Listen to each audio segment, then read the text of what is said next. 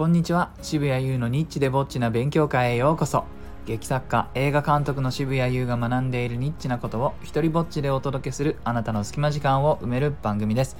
今日はですねドキュメント72時間。普通の人々の普通じゃない言葉と題して、えー、放送をお届けしようかなと思います。まあ、前、ちょっと前ですけどね、あのドキュメント72時間の、まあ、ある番組を紹介して、その中で出てきた人たちの言葉をね、えー、紹介した回があったんですけれども、まあ、あれからもちょこちょこ、えドキュメント72時間あの録画を思い出しては録画したり思い出しては見たりとかしてですね今年に入ってまたその流れが自分の中で復活していやーまだやってるねすごいですね、あれ。なんか長寿番組ですね、いつの間にか。あなんかもう3日間密着できる場所ってそんなに自分では思いつかないんですけども、なんかね、あの、そういう募集もしてるみたいで、えー、ちなみにこの番組どういう番組かというと、えー、ドキュメンタリーなんですけども誰か一人のね人間に密着するのではなく場所に密着するんですよ。そこにあのどんな人が出入りしてるかとかそこの3日間がどんな感じなのかっていうね、えー、なので人が主役、まあ、結果的には人間が主役なんですけれどもあの場所を選んで、えー、そこにフォーカスするという、え、番組です。えー、それでですねいくつかまたちょっと自分のネタ帳にメモした言葉とかがあるのでそれをま紹介していったり分析していったりしようかなとそんな回です。えー、この間ね見たやつはあの南房総のところにある桟橋。もうね海の方に結構な距離伸びている、えー、桟橋で。であのそんな高くもないから何て言うんですかね。もうちょっとした波の変化ではもう あるいそこに歩こうもんならもうびしょびしょに濡れちゃうぐらいの、まあ、そんな感じのね、えー、桟橋で。結構長いからあの橋の方まで行くのに、まあ、ゆっくり行ったら2分とかかかるらしいんですね。それぐらいの距離のある桟橋です。えー、で、まあ、そこにはそのいろんな人が散歩に来たり写真を撮りに来たり、ね、夜になると夕方になるとあの夕日をね撮りに来たりとか、あのまあ、近所の人がね見に来たりとかそんなような人たちがもちろん来るんですけどその中でおばあちゃんが現れてそれでそのおばあちゃんのセリフがね良かったんですよね。で大したことじゃないんですけど、まあ、語順とか主語とかが面白くて、まあ、動詞も面白いんですけどそのねおばあちゃん何て言ったかっていうとあのな,、まあ、なんで来たんですかみたいなことを多分スタッフが聞いたんだと思うんですね。そしたらそれに対しておばあちゃんが海が誰か遊ばしてっかなと思ったって言うんですよ。でこれはまあ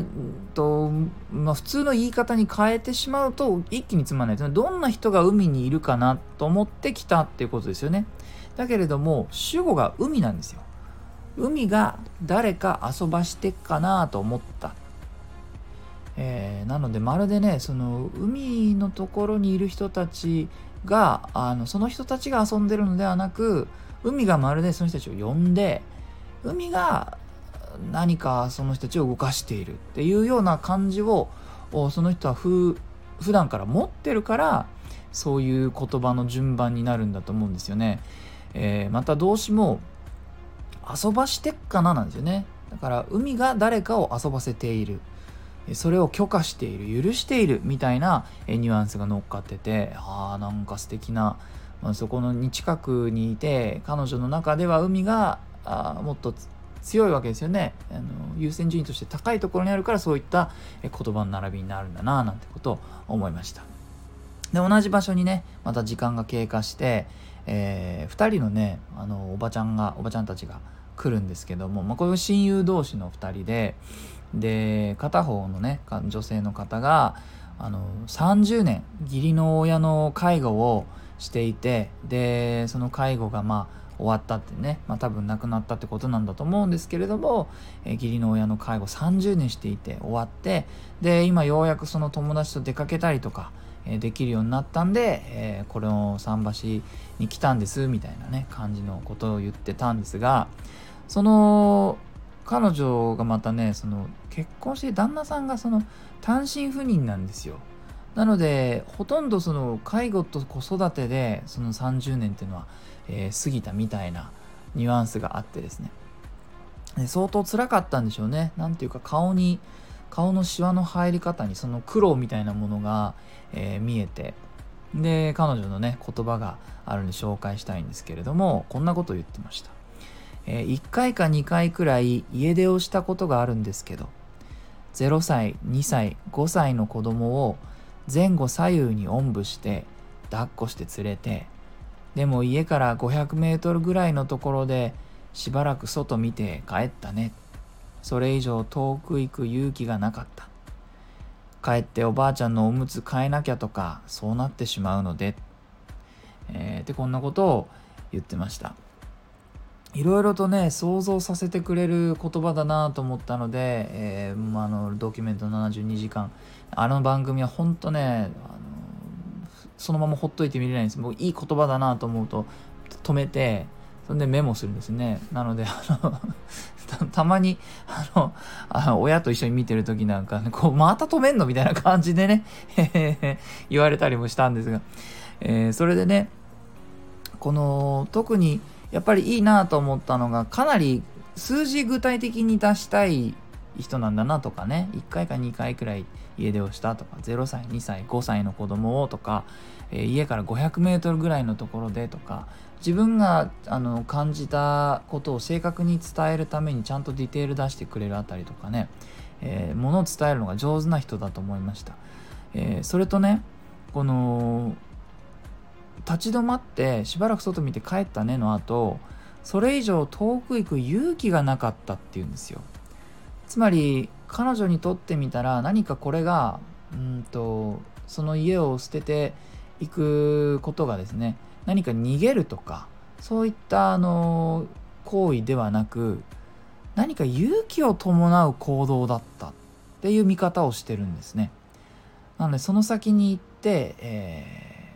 ー、また別の人生を探すこと別のスタートをすることっていうのは勇気のある行動で自分にはそれがなかったっていう言い方をするのがまあねその状況をどう見てるのかとか自分の過去をどう見てるのかっていうことに対してとても大きな、えヒントが含まれているね、え言葉だなと思いました、えー、次ですね。今度ちょっとあの違う72時間場所がこう桟橋ではなくて、えー、禅寺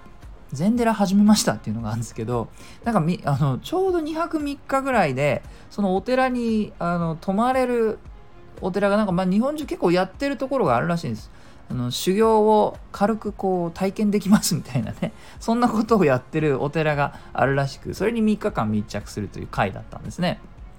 で、えー、その中でもまあいろんな人が出てきて、えー、ね、ちょっと興味あるから来てる人もいればなんかもう職場に馴染まないって言ってね先生だった人がもう先生を辞めて、えー、ここにもう入るつもりで来てるような人とかもねいて、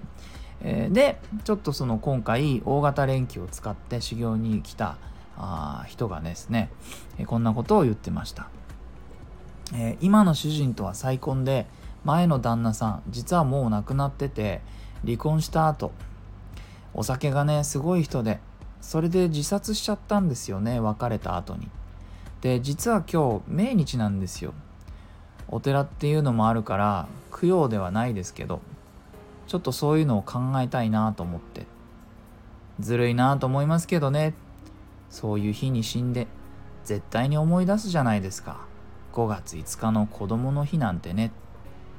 っていう言葉だったんですね。ちょっと長いんですけどもなんかすごく言葉の順番が最初の方ぐちゃっとしてて、え追いかけるのが難しいんですけどまあ人間の喋り方ってね、えすごく整理されて喋ることってそんなにないじゃないですか。でも必要な情報が何かっていうのはこうこの人も分かってるから、えー、今は再婚で前の旦那さんは亡くなってて、え離婚があってただ離婚した後に死んじゃったんですよねっていう話をまあ割と淡々とするんですよ。でそのタイミングでこうこの確かね子供たちをどこかに預けてき、たっていうふうに書いあの言ってたんですが、まあ、ナレーターナレーションがねその補足してくれてて。で5月5日の日に死んだことをね何かその旦那さんが選んでやったんではないかっていうような思いがありそれをねどうしても思い出す日にやったんじゃないかっていうようなことをこう、匂わせながらね喋る感じとかうん。やっぱ印象に残りましたね。でこれもそのその文章の順番が文節の順番が上手で、え